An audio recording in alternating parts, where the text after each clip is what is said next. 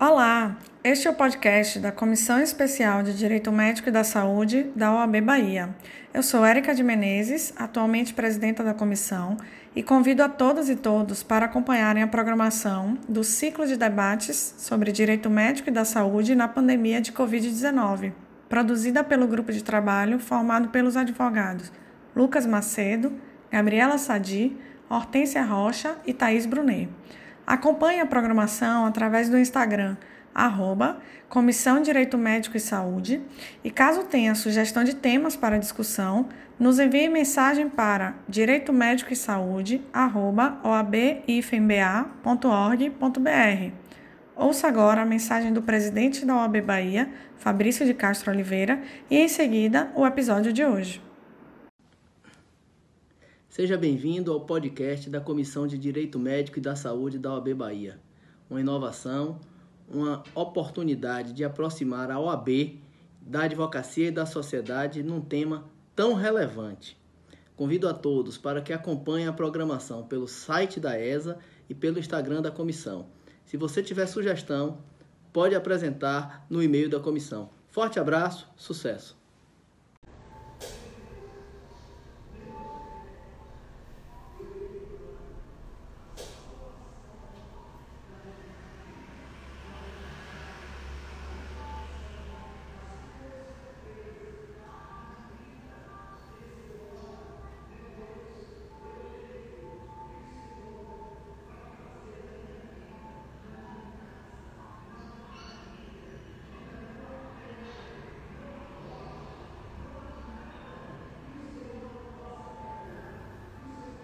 Boa noite, pessoal.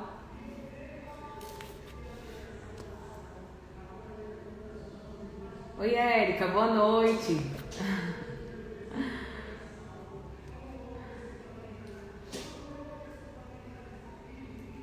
Boa noite a todas, a todos. Aguardar o doutor Antônio entrar.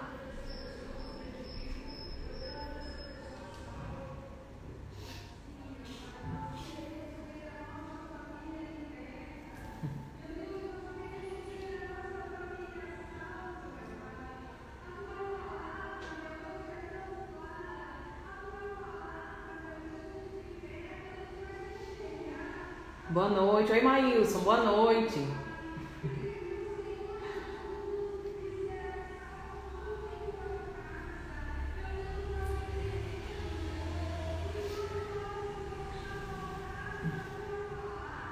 Tentar fixar aqui o comentário.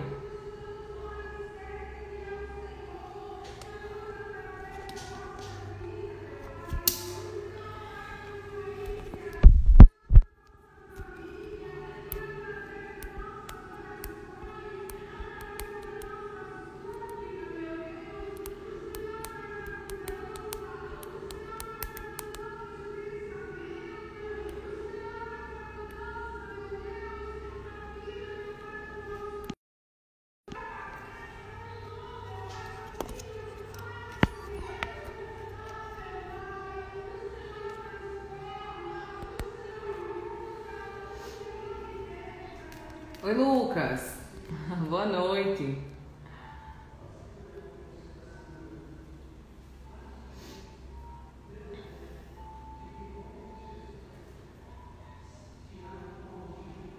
Oi, Diogo.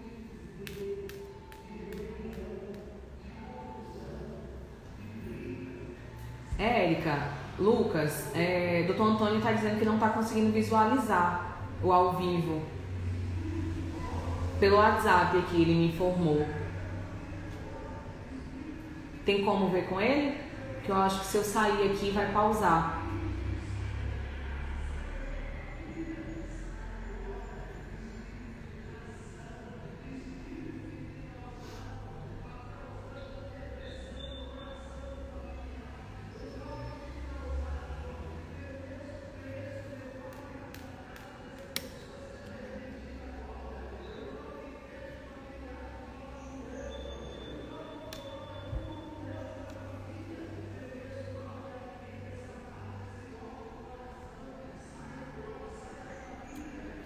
pessoal, boa noite.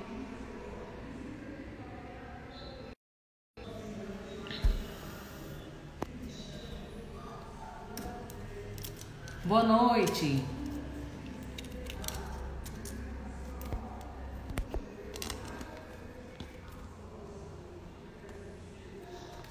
Vi que aqui o Tom Antônio entrou pela ESA. Estão conseguindo ouvir bem?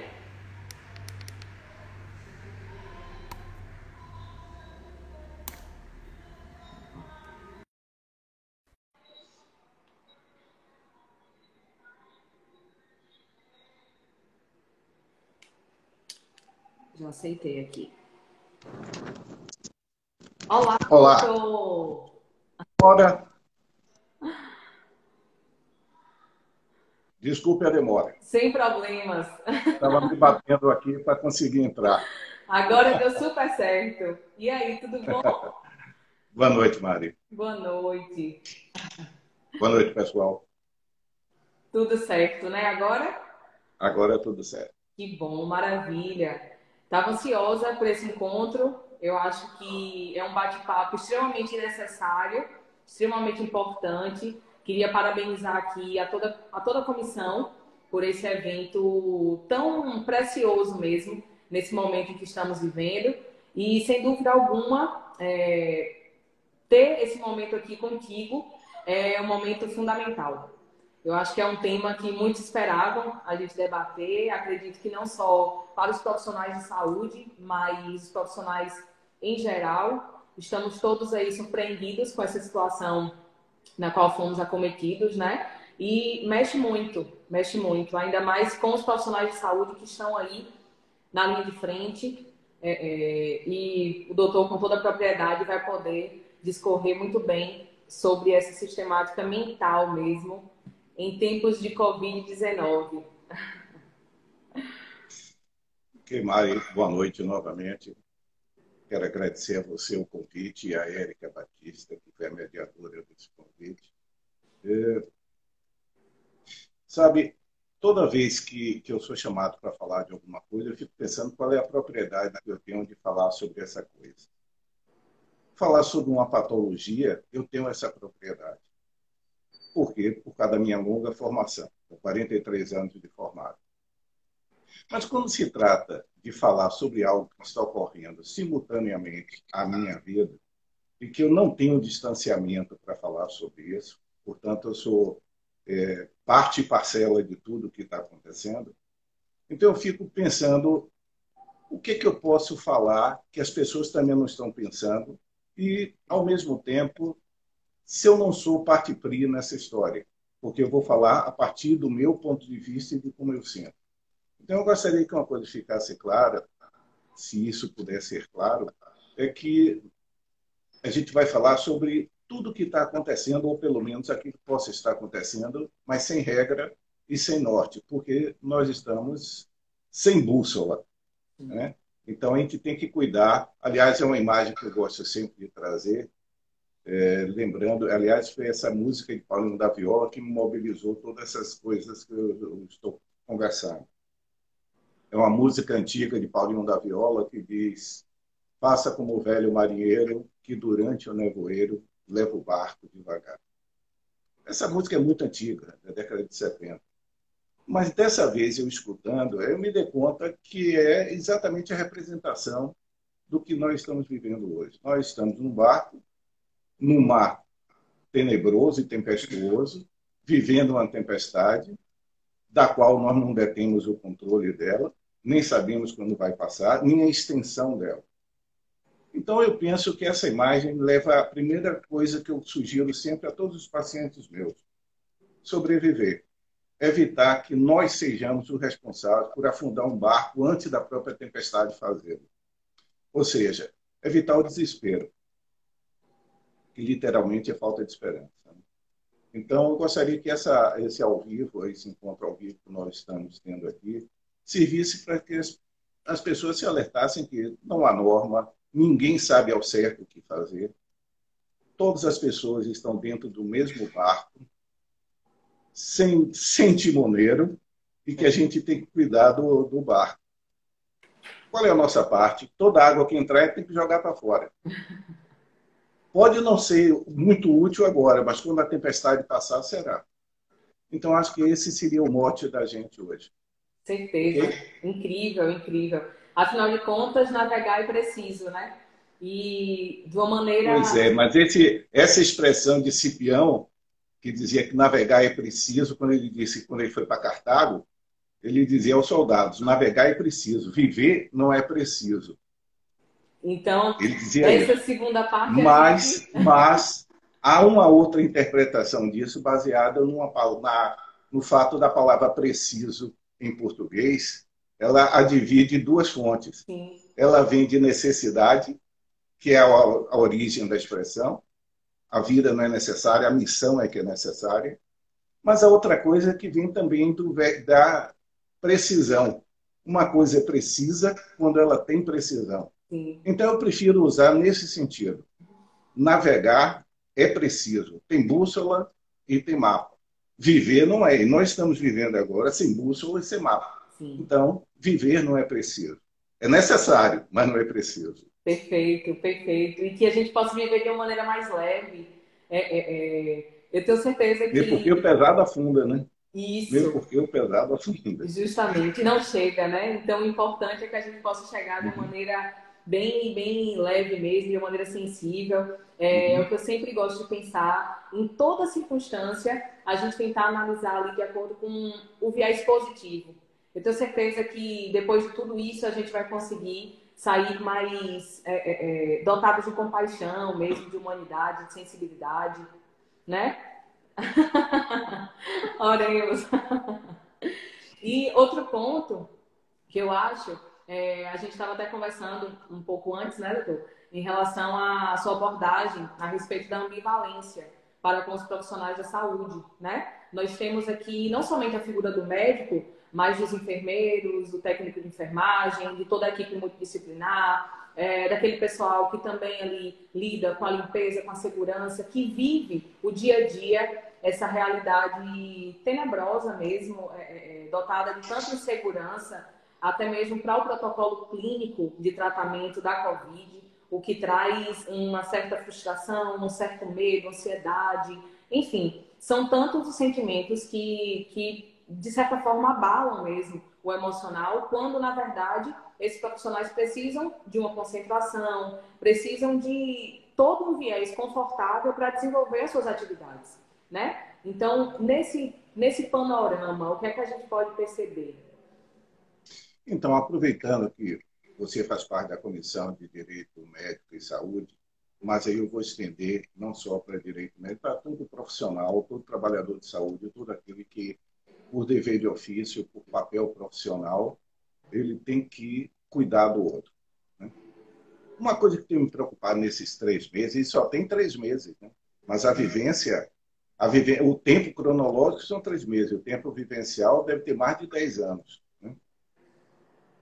É, o que tem me preocupado desde o início, e cada vez mais, como eu atendo muito médico, muito enfermeiro, muito psicólogo, quer dizer, muito profissional de saúde, então o que eu tenho sentido é isso que eu, que eu gostaria de tratar aqui, mais especificamente.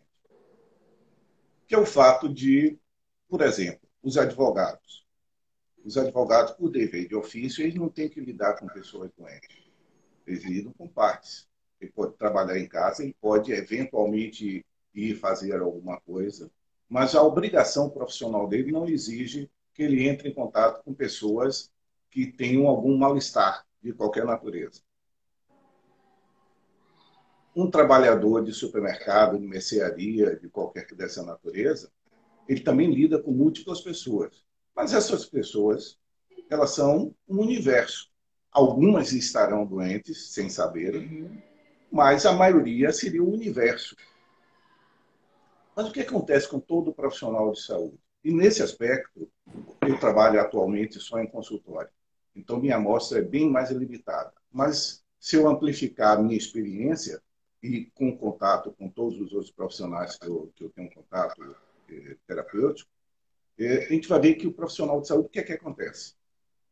Tal como você, que é advogada, tal como quem esteja nos escutando, que seja de outra profissão, está vivendo exatamente essa incerteza que está referida aí.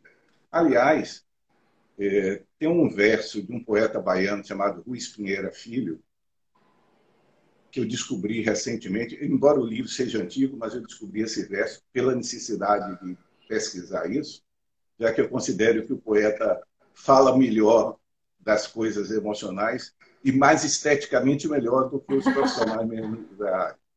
Então ele tem um verso do um dele que ele diz assim, que a vida está um deserto e que nós estamos entre o ido e o incerto. Dentro da construção poética de Luiz Pinheiro, o ido é o passado, é o que acontecia até março. Uhum. Isso acabou para a gente. Nós não temos esse ido. E, ao mesmo tempo, o que temos à frente é o incerto. Então, a gente está mediando entre o ido e o incerto. Todas as pessoas estão vivendo isso, inclusive os profissionais de saúde. Os profissionais de saúde também não, tem, não sabem o que vai acontecer no futuro. Podem ter esperança, podem ter desejo, podem torcer, podem cruzar os dedos, como eu fiz, mas ninguém sabe. Então, a mesma angústia que qualquer pessoa que esteja me escutando, que seja de qualquer papel profissional, também perpassa e atravessa o profissional de saúde. O receio de, de morrer, o receio de, eh, de ser transmissor para outra pessoa. Isso é dele. É a parte, vamos assim, subjetiva do profissional de saúde. Mas, ao mesmo tempo, ele tem que engolir isso, tal como o palhaço. Eu, eu, nesse aspecto, eu comparo o profissional de saúde com o palhaço do circo. Que, ainda que ele tenha sofrido uma perda, o papel dele exige que ele seja engraçado. No nosso caso, a, contra... a ambivalência se traduz por nós estamos inseguros, mas temos que levar segurança para os outros. Essa é a nossa ambivalência hoje na relação com o paciente. Nós temos o dever, nós não podemos evitar isso, a gente não pode deixar, e isso por que, que me preocupa tanto? Porque a maioria dos outros, todo, quase todos os outros papéis profissionais que existem, eles podem continuar com angústia e prescindir da exposição. Sim. Nós não. não. Nós temos angústia e não podemos prescindir da exposição. Aí, nesse aspecto, eu diria que o navegar é preciso de Cipião na primeira necessidade. A missão antes do que a vida. Verdade, não sei se verdade. foi você que congelou. A imagem congelou um pouco. Pronto, voltou. Agora Pelo retornou. voltou. Retornou. Okay. Então, nesse aspecto, o profissional de saúde vive algo parecido com navegar é preciso e viver não é preciso, no sentido de Cipião africano, em que a missão é maior do que o receio. É a dualidade, mas ele existe, né? mas ele tem. É a dualidade. É, que a é gente a... chama de ambivalência. Ambivalência nesse sentido, são sentimentos opostos convivendo na mesma situação, diante do mesmo objeto. E até mesmo. E a outra ambivalência, diga, Mari. Desculpe, eu cortei você. Não, é, é, só no sentido de, desse papel social que o médico precisa desenvolver e o papel pessoal também, ele como humano, como pessoa, né? Pois é, ele também volta para casa. Sim eles têm parentes e amigos e, e tem Ele todo tem, esse, esse receio mesmo de ser tempo, veículo, transdutor. Pois é, ao mesmo, exatamente isso. Ao mesmo tempo que está levando possibilidade de tratamento de saúde para outra pessoa, ele também pode estar tá trazendo para o próprio meio dele ele ser o agente agressor do meio afetivo em torno dele. Essa é doloroso e os médicos e todos os profissionais de saúde do profissional de limpeza, daquele que é obrigado a trocar o lixo, o, o, o container de, de, de, de, lixo hospitalar, a, a qualquer outros profissionais. Todos são expostos a esse tipo de, de sentimento dúbio, né? entre a missão, entre a necessidade profissional e o sentimento subjetivo. A outra coisa é que, ao mesmo tempo é, que nós somos eh, aclamado. Né? Então, são os heróis, são os nossos heróis. E eu estou dizendo isso num tom um pouco irônico, uhum. porque simultaneamente, ou ao mesmo tempo em que os profissionais de saúde são aplaudidos, aclamados, mas se ele for encontrado na rua, ele é agredido. Aconteceu há pouco tempo no Rio de Janeiro. Já aconteceu inúmeras vezes. E, independente de acontecer a agressão física, É mais ou menos como o racismo. Sim. Existe o racismo ostensivo, da agressão e tudo, mas ninguém repara no racismo do olhar. Isso. Não, o racismo do olhar, daquele que olha e apenas franze a testa. O velado, Porque né? pô, é, não, a própria pessoa não percebe. Uhum. Quem o fez não percebe que foi feito, Uhum. porque é subjetivo. Vamos imaginar que você fosse negra e eu esperasse um branco. Sim. Eu não vou ter atitude agressiva, eu não vou fazer assim. Isso o outro percebe. Algo similar acontece com o profissional de saúde. Essa interrupção da marcha para não encontrar com a pessoa. Aí aparece a segunda ambivalência, que é se a gente já tem uma contradição interna do próprio papel profissional nesse momento, em geral, não. Em geral, o profissional de saúde lida bem com isso. Mas nesse momento, o terror é tão grande que o profissional de saúde conseguiu emergir nisso aí. Ele está submerso nisso. Mas apareceu esse outro tipo de ambivalência, que a sociedade requer o médico, mas desconfia dele. A sociedade louva o profissional. E quando eu falar médico, É eu quero estender a todas as pessoas Uhum. né? de todos os trabalhadores de saúde mental, de saúde física, de saúde em geral. Então, ao mesmo tempo que ele é requisitado, endeusado, mas em outro momento ele vai ser agredido, excluído, rechaçado. Isso tem repercussão em quem? Provavelmente todas as pessoas que estejam, que estejam porventura escutando aqui, que sejam da saúde, trabalhador de saúde. Ou tem alguém, sempre tem alguém perto que, é, que, que trabalha na saúde, Saúde. vai perceber que esse sentimento está dilacerando, talvez a palavra correta é essa, está dilacerando. E, e aí eu me lembro de uma, de uma forma de esquartejamento que existia antigamente, que era amarrar cada membro do, do condenado a um cavalo e cada um partia numa direção. De uma certa forma, são essas quatro direções que nós estamos sendo puxados agora. Internamente, pelo dever, pelo medo pessoal e pelo receio de ser ter que ajudar o outro e receio e medo de ser culpado de levar doença para casa.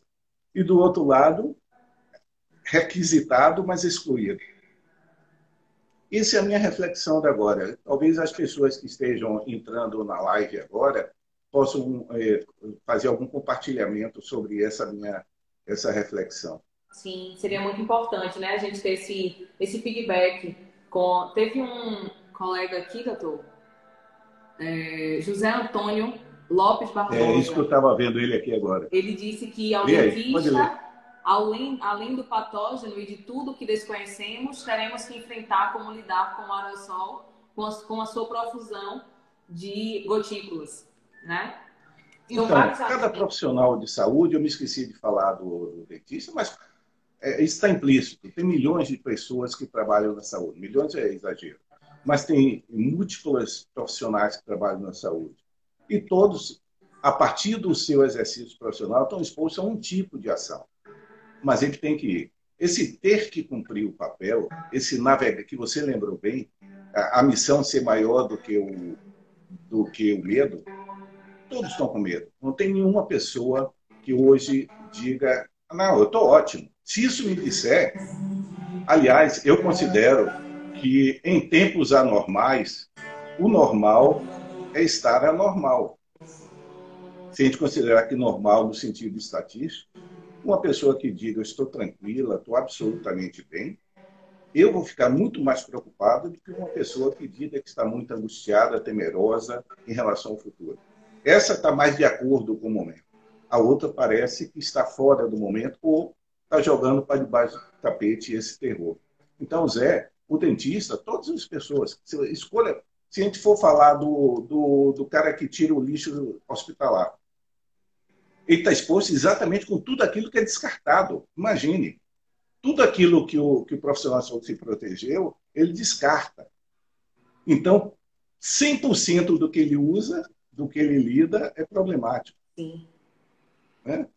Então, qualquer um, é, é, eu, eu, compartilho com vocês, é, porque qualquer profissional vai sentir a mesma coisa. Então, essa é uma das preocupações que eu tenho nesse momento de, em que, aliás, é talvez isso eu falei agora que em tempos anormais o normal é ser anormal. É verdade. Por quê? Porque a palavra normal tem um sentido estatístico, ela não tem um sentido absoluto. Né? É normal é o que a maioria. É, é a maioria. Isso é o normal. No sentido estatístico, isso é normal. Né? Então, se nós considerarmos. Se, é, qual é o grande equívoco na área psi? É considerar que normal é uma entidade absoluta. Normal é uma representação. Eu posso pensar no que é normal, mas eu não encontro na fila do pão uma pessoa normal. Eu encontro uma pessoa. Não. Ela estará normal se ela estiver na média. Sim.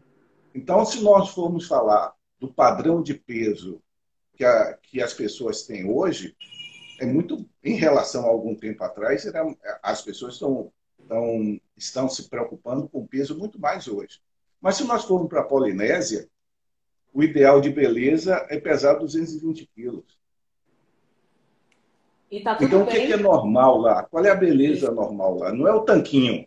Uhum. Não, é um, é um tancão. é uma represa. Não é um tanquinho, é uma represa. Então, naquela cultura, o normal é aquilo. A mesma coisa em relação, se a gente pode dizer, é, cada, cada pequeno universo nosso tem o seu normal. Então, cada família tem o seu normal, cada grupo social tem o seu normal, e temos um grupo maior que seria a, a cultura, a civilização humana, que seria o grupo maior. Então, qual é o normal estatístico hoje? É o incerto de Luiz Pinheira Filho. A gente, tá, a gente perdeu algo e não sabe para onde está indo. Perfeito. Por isso que a imagem do barco é nesse sentido. É, é de, de que existe uma incerteza. E a incerteza é exatamente a fonte existencial da angústia. E... A angústia é essa antecipação negativa do futuro. Verdade. Não sei o que é, mas vai ser ruim. E muito se fala também Sim. Que os efeitos psicológicos, eles vão durar muito mais do que os próprios efeitos biológicos, né? E aí a gente pode estar o quê? Diante de uma propensa é, é, é expansão de um estresse pós-traumático, de um estresse secundário, né? Dessas pessoas que justamente, como o doutor falou, em Sem relação dúvida. a negar Sem dúvida. o inegável, né? Negar a própria Sem realidade. Dúvida. Sem dúvida. Porque é, até março, era mais fácil, ainda que não fosse fácil. Me deu vontade também. Me deu vontade também. Aqui é água, viu, gente? Aqui também. Isso é confiança, né? confiança é isso, é acreditar no que o outro fala. Pode até não ser. É... é. então, é, terminei, eu fui fazer essa brincadeira com você, terminei me perdendo. Da questão do estresse, do estresse secundário, né? Ah, tá. Já foi mais fácil, embora seja difícil, muito difícil, mas já foi mais fácil em distinguir uma pessoa razoavelmente normal de uma pessoa razoavelmente doente. Sim. Então, eu tenho brincado com pacientes meus, dizendo que quem nunca teve nada piorou então, o clima em torno da gente é um clima angustiante, é um clima de incerteza, é um clima em que ninguém a menor, tem a menor noção de como vai ser os próximos seis meses na cultura humana, na nossa civilização. A gente pode supor e desejar, mas não tem certeza. Uhum. E o fato de não ter certeza gera angústia. Aliás, se a gente conhecesse o futuro, não teria angústia. A angústia só existe porque o futuro para a gente é incerto, como diz Luiz Pinheira Filho. Então, esse fato de, hoje em dia, o comum, o normal, ser a angústia e a exaustão que começa a se abater sobre as pessoas, né? algumas pessoas se deprimem, algumas começam a ter essa exaustão, começam a se exaurir pela intensidade da angústia. Como é que a gente vai perceber isso? a gente vai perceber pelo desleixo, pelo pequeno desleixo, pela falta de vontade de fazer uma coisa, Sim. por não se cuidar. Ah, eu não, não preciso, não vou trocar de roupa não, que eu vou ficar trabalhando em casa mesmo. Não... Uhum. Todas essas dificuldades que a maioria das pessoas que estão em home office podem enfrentar, o profissional de saúde não, é, não enfrenta, porque ele é obrigado a ir para o, o ambiente habitual dele. né? na sua grande maioria.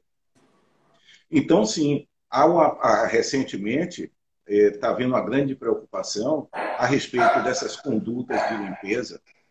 Qual é o grau de, de sanidade entre as condutas de limpeza e higiene que as pessoas estão adotando agora e quando é que elas passam a ser um comportamento compulsivo dentro do transtorno obsessivo compulsivo. Esse limite, hoje em dia, está muito tênue. A quantidade de pessoas que, que começam a ter é, lesões dermatológicas por uso excessivo de álcool, Sim. isso vai mais adiante. O que é excessivo? Anteriormente era mais fácil definir o excessivo, porque ninguém usava álcool no dia a dia. Então, uma pessoa que usasse já seria diferente. Mas hoje as pessoas usam continuamente. Uhum. Então, onde é que está o parâmetro? A gente está é, tá trocando pneu com o carro em movimento. Ele não tem uma pausa para definir, olhar para trás e definir um, um, um, parâmetro que nos guie. Então, para o profissional de saúde mental no mundo todo, essa conduta, quando é que ela é patológica, quando é que ela é passível de tratamento e quando é que ela é uma resposta adequada a uma ameaça. Esse limiar, que antes era bem mais fácil de distinguir, hoje ficou tênue. Essa fronteira praticamente desapareceu. Muitas pessoas que adquiriram esses hábitos de excessiva limpeza não vão abandonar, porque quando você fala de patologia, claro que vai haver, provavelmente vai ter muita resposta que a gente pode classificar como um diagnóstico psiquiátrico. Uhum. Mas eu diria que a principal coisa que está acontecendo hoje, e que acredito, eu, isso é uma, um pensamento meu, é que viver é confiar. Sem confiar, eu não dou um passo. Preciso confiar em quem fez a casa que eu moro, eu preciso confiar em quem prepara a comida para mim, eu preciso confiar na baiana do Acaré. Você está em pause aí, Mário. Doutor, eu estou te ouvindo bem. ah, está me ouvindo? Ok, ok. Então, eu vou repetir. Viver é confiar. Sim eu quando eu compro um acarajé, existe uma atitude implícita de confiança nela. Quando eu tomo o elevador, eu tenho uma implícita confiança em quem fez o reparo, em quem fez a manutenção. Sim. Né? Tudo que eu faço na vida existe uma confiança implícita. Uhum. Quando se perde a confiança, o viver fica pesado. Porque tudo, tudo pode não ser. Né? Tudo pode ser e não ser. Então, vamos imaginar, é, uma pessoa desconfiar de atitudes é normal no ser humano em determinados momentos. Mas quando a pessoa passa a desconfiar sistematicamente de tudo que acontece como um plano armado, a gente já está num plano que a gente diria paranoide, um plano uhum. mais psicótico. Mas tem uma outra forma de desconfiança que está se implantando agora, que é a confiança no bem-estar. Eu vou fazer uma comparação com duas analogias. Uma com a traição, a traição conjugal Sim. de um parceiro. Mesmo que a traição seja resolvida, a pessoa, a parte que é, é a parte traída, vamos dizer assim, ela não volta ao mesmo estado que ela voltou. Ela pode racionalmente tudo ficar bem, mas fica o sei lá Sim. esse sei lá em já muda a relação de confiança dela com o parceiro ou do parceiro com quem for. Com relações de amizade também, né? A gente percebe Tudo, isso em... Né? É o pé atrás. É o pé atrás. A, a, outra comparação é um problema na parte elétrica de carro. Se eu tiver... Isso aconteceu. Eu estava numa viagem internacional, eu e minha mulher, ah. e o avião ia decolar, era uma conexão, ele ia decolar, Aí começou a demorar, a demorar, ele todo apagado, desligado, até que veio a informação que era um problema na parte elétrica do avião, Meu... que aguardasse um pouco. Ninguém foi. Por quê? Porque parte mecânica você vê a substituição, parte elétrica é um si. Eu sei lá, hein? É esse sei lá hein, que eu acho que se introduziu na cultura humana e que vai ser mais difícil. Sei lá, eu brinco muito com pacientes mais jovens meus e solteiros, que eu digo, cuidado, viu? ficar com outra pessoa vai levar muito tempo para alguém conseguir ficar com alguém. O verbo ficar vai ter uma outra tradução. Porque o, ficar era uma atitude implícita de confiança. Hoje, todas as pessoas desconfiam no outro. Desconfiam até do mais próximo. Sim. Desconfio da família, desconfio do cônjuge, nesse Sim. sentido. Então, para mim, a maior patologia, independente das patologias específicas, e, e, como acontece com quem tem transtorno de pânico, por exemplo, é outra analogia. Transtorno de pânico é um transtorno que, do ponto de vista do ataque de pânico, ele é controlado razoável, é, em pouco tempo e não muito tempo, ele é controlado com medicação. Mas o paciente, às vezes, ele chega para a gente e diz assim, eu pergunto, quando foi a última vez que você teve uma crise de pânico? Ah, doutor, tem uns cinco anos, mas eu não consigo sair sozinho, porque eu não sei se eu voltei de novo. Isso daí, que tecnicamente a gente chama de agorafobia, que é o receio de vir a ter, é muito mais impeditivo, restritivo e limitador do que a crise em si. A crise foi resolvida. Sim. Então, como é, por decreto, as pessoas vão dizer, não tem mais Covid, acabou. As pessoas vão, podem pensar, eu sei lá. E se, é. é.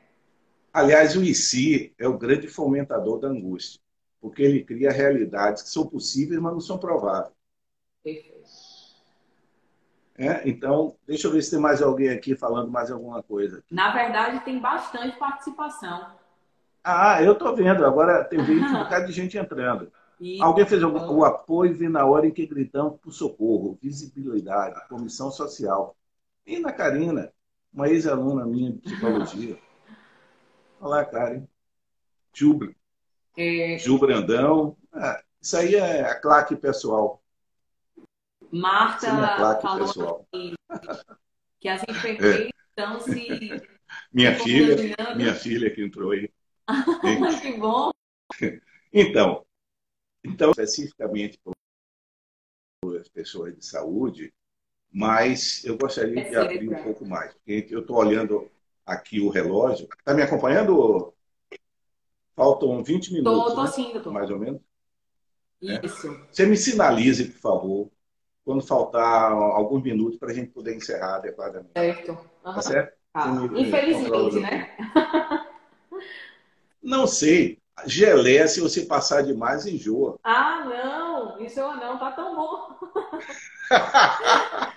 não, o que é bom, exatamente para ser bom, precisa ter o um limite para ter o gosto de quero mais. É o princípio do folhetim da novela. Okay. Você interromper no melhor momento para ter o desejo de voltar. É, e não encher o saco antes. Então, eu gostaria agora de voltar para falar, de, não mais com o papel social do profissional de saúde, mas com o ser humano que está vivendo agora como eu. Certo. Há pouco tempo, num grupo de psicodrama, eu, eu trabalho em psicoterapia com um método chamado psicodrama. Né? E num grupo online que nós estamos fazendo, que é uma coisa bem diferente do habitual, que é ao, é, ao vivo, em cores e tridimensional, e e nesse grupo nós estávamos perguntando músicas é, que representassem o tempo que, que estavam vivendo. E aí uma amiga minha, é, ela trouxe uma música de Belchior, que particularmente eu gosto muito, que é Como Nossos Pais, que é um verso muito singelo, mas que representa muito a esperança, a expectativa de hoje que eu tenho. Para beijar sua menina na rua. Para abraçar seu irmão e beijar sua menina na rua. Esse verso, quando Belchior fez lá pelos idos de 73, 74, por aí, tinha outro contexto. Era o contexto da ditadura militar. Era um outro contexto. Nesse contexto da agora, eu acho que ele representa tudo o que a gente pensa. Para abraçar seu irmão, qualquer que seja ele, o outro. O irmão aí seria o outro. E esse outro verso é que eu acho fantástico. Para beijar sua menina, não. na rua. Porque pode, as pessoas não podem estar se beijando em casa. Sim. Mas será que elas fariam isso na rua? Abraçar, eu encontrar você na rua e lhe dar um abraço? Essa quebra do relacionamento, esse vai ser outro preço na sociabilidade, na relação afetiva, na expressão. Não na afetividade, mas na expressão afetiva. No dia, quando é que a gente vai poder retomar esse verso de Belchior? Quando é que ele vai poder encontrar e abraçar o nosso irmão e abraçar a nossa menina, nosso menino, sei lá quem, mas na rua, uhum. não num ambiente fechado. Quem é que está aqui? Virgínia. O que o senhor acha das práticas integrativas e complementares? Pode ter tido em paciente com transtorno de ansiedade. Como é o nome dela? Virgínia. Virgínia. Isso, Virgínia Rosa. Santana. Virgínia Rosa. Ô, Virgínia, é... eu, aqui, em primeiro lugar, tudo. Deixa eu organizar meu pensamento. Não existe nenhum profissional que sozinho dê conta de tudo. Bom, né? É, Hipócrates, num dos aforismos dele, talvez para mim considero mais importante, os dois mais importantes, depois eu vou falar do outro. É, ele diz que a vida é, é breve e a arte é longa. Ou seja, ninguém dá conta numa vida de dominar um campo de conhecimento. Ainda mais hoje. Se no quinto século antes de Cristo ele já sentia isso, imagine hoje em que as coisas acontecem em tempo real, rapidamente. Né? Então, tudo que vier cooperar para o bem-estar e harmonia, e aliás, essa é uma palavra interessante para mim. Harmonia, na mitologia grega, era filha de Afrodite com Ares. Olha que coisa curiosa. Afrodite era a deusa da beleza. Ares era o deus da guerra. Afrodite era refinada, sedutora e bela. Ares era sangue, sangue, sanguinolento, ele é sanguinário, aliás, ele era sanguinário e era um tosco. A, a combinação de Ares deu harmonia. Então, a harmonia não é um bem-estar contínuo, é a possibilidade de eu conviver com essa dualidade que eu me referi. Todo mundo tem esse lado tosco dentro de si e tem o seu lado esteticamente bonito dentro de si. A possibilidade disso. Então, qualquer atividade que contribua para o indivíduo poder harmonicamente se desenvolver é útil. Tudo funciona desde que seja bem feito e cooperado com o paciente, em cooperação com o paciente. Perfeito. Mas a área de saúde não é uma área em que uma pessoa, um único profissional domine tudo. Absolutamente não é. Saúde é muito mais ampla do que a soma de todos os seus profissionais que trabalham. Sem dúvida. Na França, eu vi um estudo que eles estavam tentando implementar aulas de meditação que, nos que períodos de troca de plantão. Meditação nas trocas de plantão dos profissionais, para tentar implementar essas atividades não estressantes e fazer justamente essa harmonia, né, esse equilíbrio acontecer para os profissionais. Uhum. Marta Sheila disse que vai demorar muito, eu não entendi o quê. Para abraçarmos novamente na rua. Ah, ah sim. Embora a, a expectativa que nós criemos cria a realidade a posteriori. Se também todos ficarem imaginando que vai ser assim, vai ser uma profecia autorrealizável, vai ser um wishful thinking. Vai ser um pensamento desejante. Se nós todos acharmos que não vai, não virá. Eu digo que vai ser difícil a gente fazer essa, essa transição de um mar tempestuoso para um mar leve. É, mas isso que você está falando da França, a, em abril por aí, eu vi um trabalho, é, tinha mais ou menos um mês do isolamento social nos Estados Unidos, Sim. em que o é, não, me lembro agora qual foi a, é, se foi o, não sei quem foi, mas era uma mostrando que o consumo de medicação psiquiátrica tinha aumentado 30% no primeiro mês de isolamento. Está me ouvindo? Tá me... Ok. Muito. Então, o aumento de consumo de medicação é novamente outro parâmetro que tem que ressignificar o que é normalidade. Um aumento de 30% em mar, até março provavelmente seria extremamente preocupante. Porque significaria que as pessoas estariam consumindo exageradamente medicação. Nesse caso, particularmente o tranquilizante. Nesses tempos, fica difícil é, é, julgar qual é o parâmetro. Está sendo excessivo ou está sendo necessário? Se nós julgarmos pelo padrão de três meses atrás, é excessivo. Mas nesse momento, é uma boia. Então, muitos pacientes, eu costumo ponderar com isso novamente. Essa questão de ponderar qual é o limite do necessário quando começa a transitar para aquilo que seja prejudicial é muito tênue e muito difícil. Para pessoas extremamente ansiosas, não há outro recurso do que a gente aumentar a medicação. Uhum. Por quê? Porque a pessoa já atingiu o seu limite, chegou no topo. Ela já não tem recursos próprios, já precisa de, em psicodrama, ensinaria de ego auxiliar, aquilo que vem a, a, a ajudar a nos complementar aquilo que falta. É, então, o remédio, em muitas situações, vai dar para ele uma possibilidade de sobrevivência. Sim. Se fosse há três meses, provavelmente meu, minha interpretação disso seria diferente. Mas hoje eu, tô, eu minha avó dizia que cada dia com sua agonia. Verdade, né? verdade. E eu acho que lidar com as pessoas hoje que nos procuram, eu estou falando agora pela minha amostra de consultório, uhum. é exatamente isso, cada dia com sua agonia. Antes era mais fácil estabilizar uma pessoa. Hoje dá a impressão que a pessoa se estabiliza e depois chega um ponto e desestabiliza de novo. Né? Então, eu acho que, eu penso que eh, as dificuldades que nós enfrentamos hoje, eh, a primeira tarefa da gente é evitar que nós próprios afundemos o nosso barco. Em primeiro lugar. Porque para onde ele vai e quando vai passar, nós não temos essa ciência, não temos essa noção. Mas há muitas coisas que a gente pode fazer nesse momento que pode piorar a situação.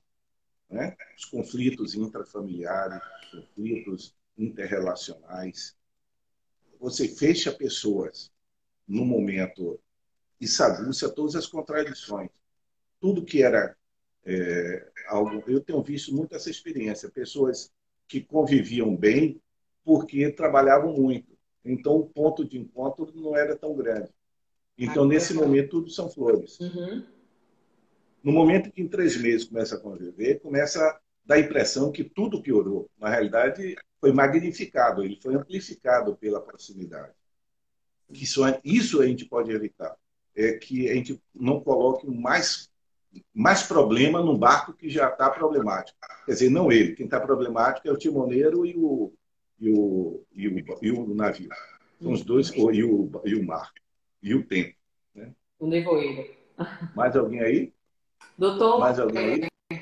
Gabriela. Eu sou de Salvador e trabalho como ah. complementares. Ah, Virgínia é enfermeira. Isso. Virgínia é enfermeira. Gabriela disse que é interessante que foi preciso passarmos por um momento de anormalidade para que fosse amplamente reconhecida a importância das equipes de apoio psicológico para auxiliar os profissionais de saúde. Digo isso porque o medo, estresse e ansiedade sempre estiveram presentes na rotina desses profissionais, ainda que em menor escala. Verdade, né? Quem foi que falou isso? É, Gabriela S.A.D.V. Advogada também, acompanhando a gente. Gabi, você tocou num aspecto importante, muito importante. Não sei se eu vou falar mais rapidamente, mas eu acho que foi um ponto relevante que você está trazendo.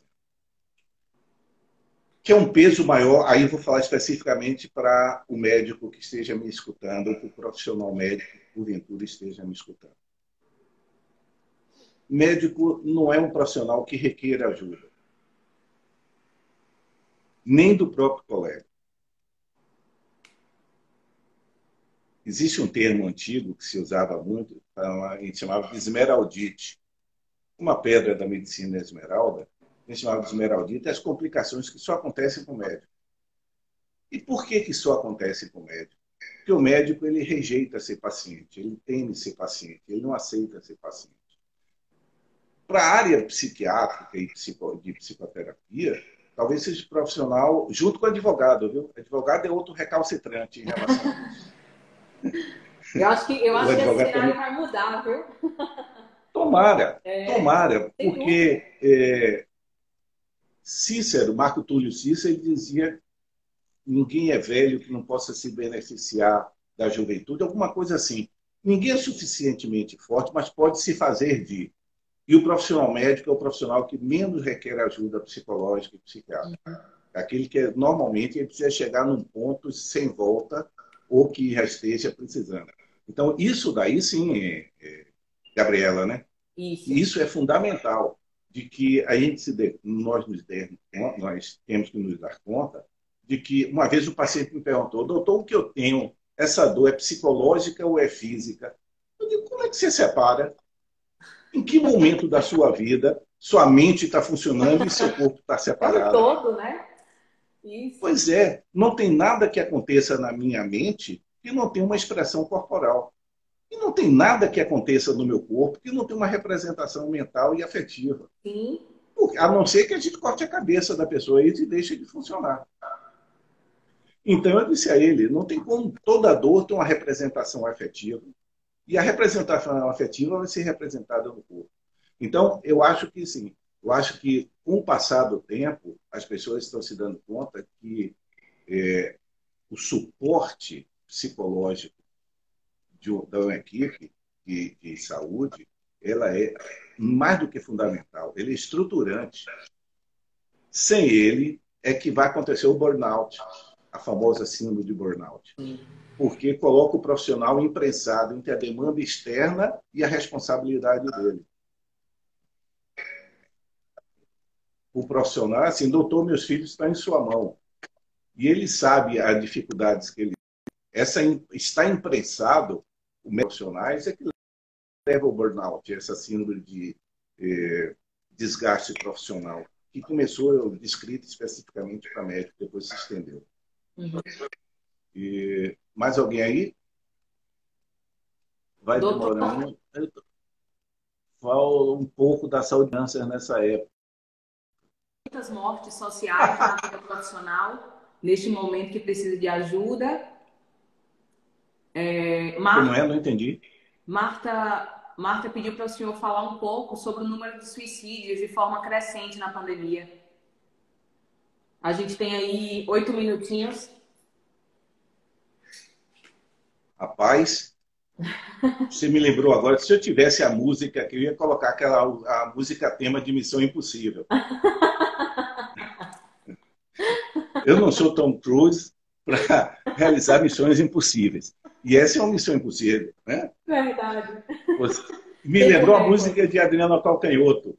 Pelo menos tinha mais minutos. Você tem meia hora para mudar a minha vida.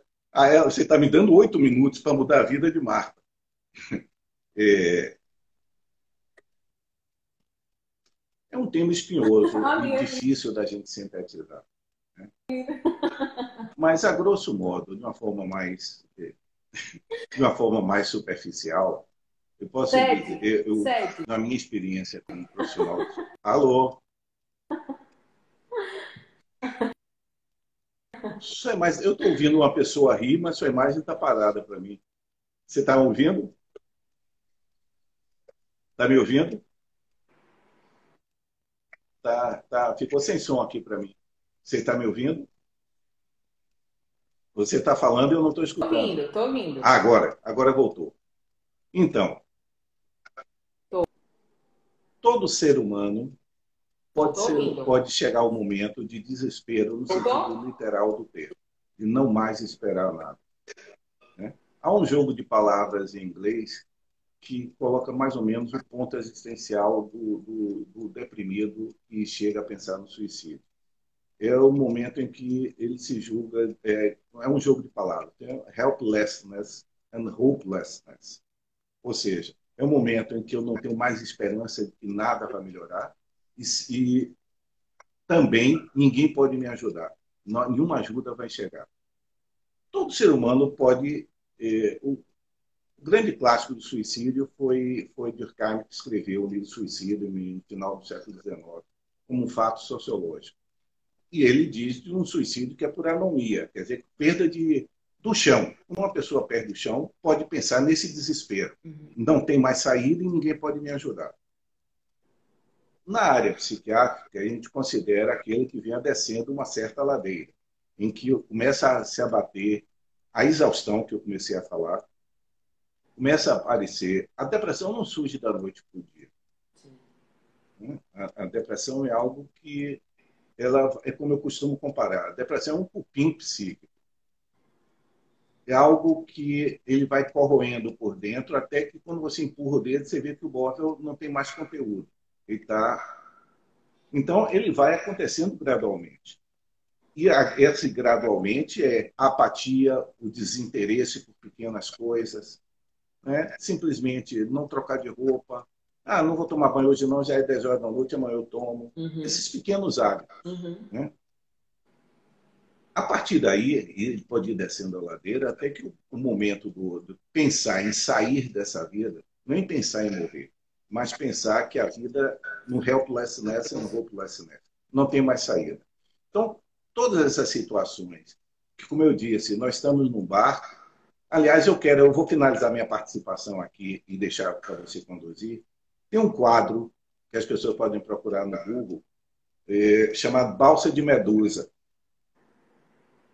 balsa da, a balsa, é, o naufrágio da Medusa, desculpa, o naufrágio da Medusa.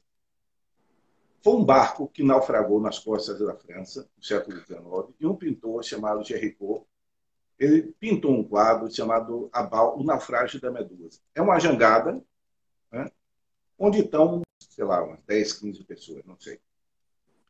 Cada pessoa dessa tem uma atitude diferente. Tem um que já está morto. Tem um que está sentado assim. Tem um sozinho que está no horizonte, sem nada, ele abanando um pano. Então, diante de uma mesma situação, as pessoas têm múltiplas formas de reagir. Porque a Covid pegou cada um em um ponto diferente da sua trajetória existencial. Então, para algumas pessoas, enfiou para baixo. Para outros, a pessoa consegue reagir melhor. Estou aprendendo a lidar com ao vivo. Então, com esses cinco minutos, você deixa em sua mão agora, para a gente poder terminar em tempo. Ou o Instagram terminar a gente em tempo. Eu. Certo. Eu faço as palavras de Clínica Anima. Eu passaria a noite te ouvindo. Eu faço as palavras delas minhas, doutor. Fale com o Instagram. Fale com o Instagram. É, Daqui a pouco ele mesmo elimina a gente. Daqui a pouco. Aí, por isso que é legal. Que por isso que é legal. No melhor da história, interrompe. É, pois é. Que encontro leve. Eu acho que foi um abraço na alma, na verdade, esse encontro com o doutor. É, é, são palavras sábias, são colocadas de uma maneira tão, tão simples que parece que dá uma, um, um astral, uma energia diferente para poder a gente enfrentar tudo isso de uma maneira, apesar da falta de confiança, né, como foi muito bem colocado aqui, que a gente possa lidar com mais otimismo mesmo, nesse meio desse nevoeiro, seguir em frente. Eu acho isso incrível. Tá? Eu queria agradecer que é, é um evento extremamente importante e também, doutor, mencionar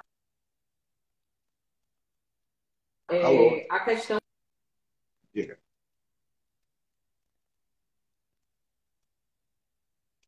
Esse é o www.psioacolhimento.com.br e avisar que aqui em Salvador é, é, a gente tem uma estrutura de apoio para médicos, não só de Salvador, mas de todo o Brasil, de segunda a sexta, das 8 da manhã até as 20 horas, que é o 0800 644 6543, a opção 4. Então, acredito que é, é, é, o precisar de ajuda é normal, né? E a gente precisa